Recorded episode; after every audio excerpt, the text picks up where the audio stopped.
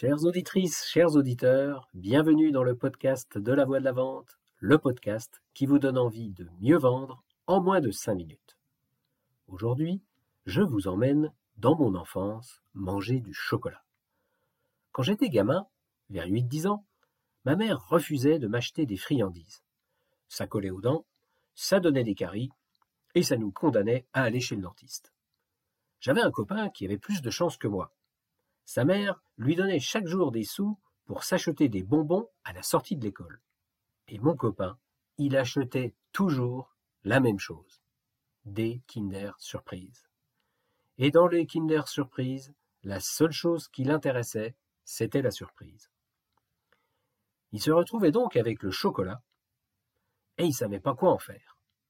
Comme j'étais son meilleur copain, je lui avais gentiment proposé de le débarrasser du chocolat. Ça lui avait rendu un sacré service. En faisant ça, je l'avais débarrassé de sa mauvaise conscience. L'argent que lui donnait sa mère ne se trouvait pas gaspillé. En même temps, j'y trouvais mon compte. Je me retrouvais à manger du chocolat tous les soirs, et ma mère n'en savait rien. Bref, nous avions trouvé un bon deal. Et puis un jour, patatras. Il me dit que ce n'est quand même pas normal qu'il ne mange jamais de chocolat. Je lui rappelle alors que nous avons conclu un accord. J'ajoute que ça l'a bien arrangé jusque-là, que je trouve une solution sans que sa mère ne sache rien. Il me rétorque que ma mère aussi ignore que je me procure du chocolat à son insu. Sentant que ses arguments tiennent la route, je recule. Vu que, en plus, ni lui ni moi n'avons vraiment envie de nous fâcher pour une histoire de chocolat, nous nous mettons d'accord sur un nouveau deal le chocolat est partagé en deux moitiés. Chacun prend sa part. Alors, pourquoi est-ce que je vous ai raconté cette histoire d'enfant super banale?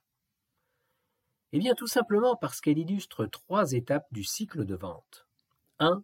Identification de l'envie du client. 2. Proposition d'une solution adaptée. 3. Négociation et même renégociation commerciale. Premièrement, mon copain exprime un désir. Je ne veux pas de chocolat. Je ne sais pas quoi en faire. Je ne veux pas le jeter à la poubelle. Deuxièmement, je lui apporte une solution. Je lui rends un service.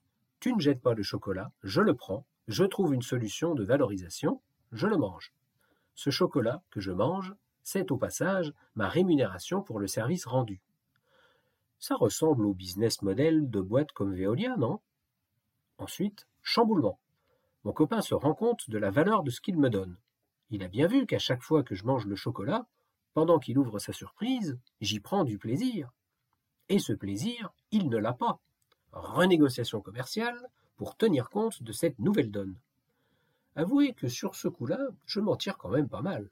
Je réussis à garder la moitié du chocolat, ça ne me coûte rien, ma mère continue à tout ignorer.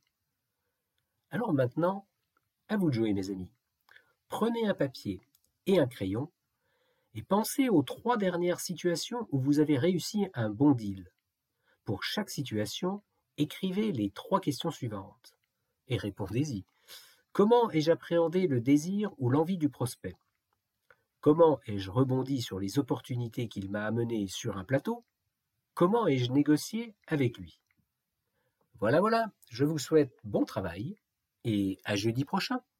À bon entendeur, salut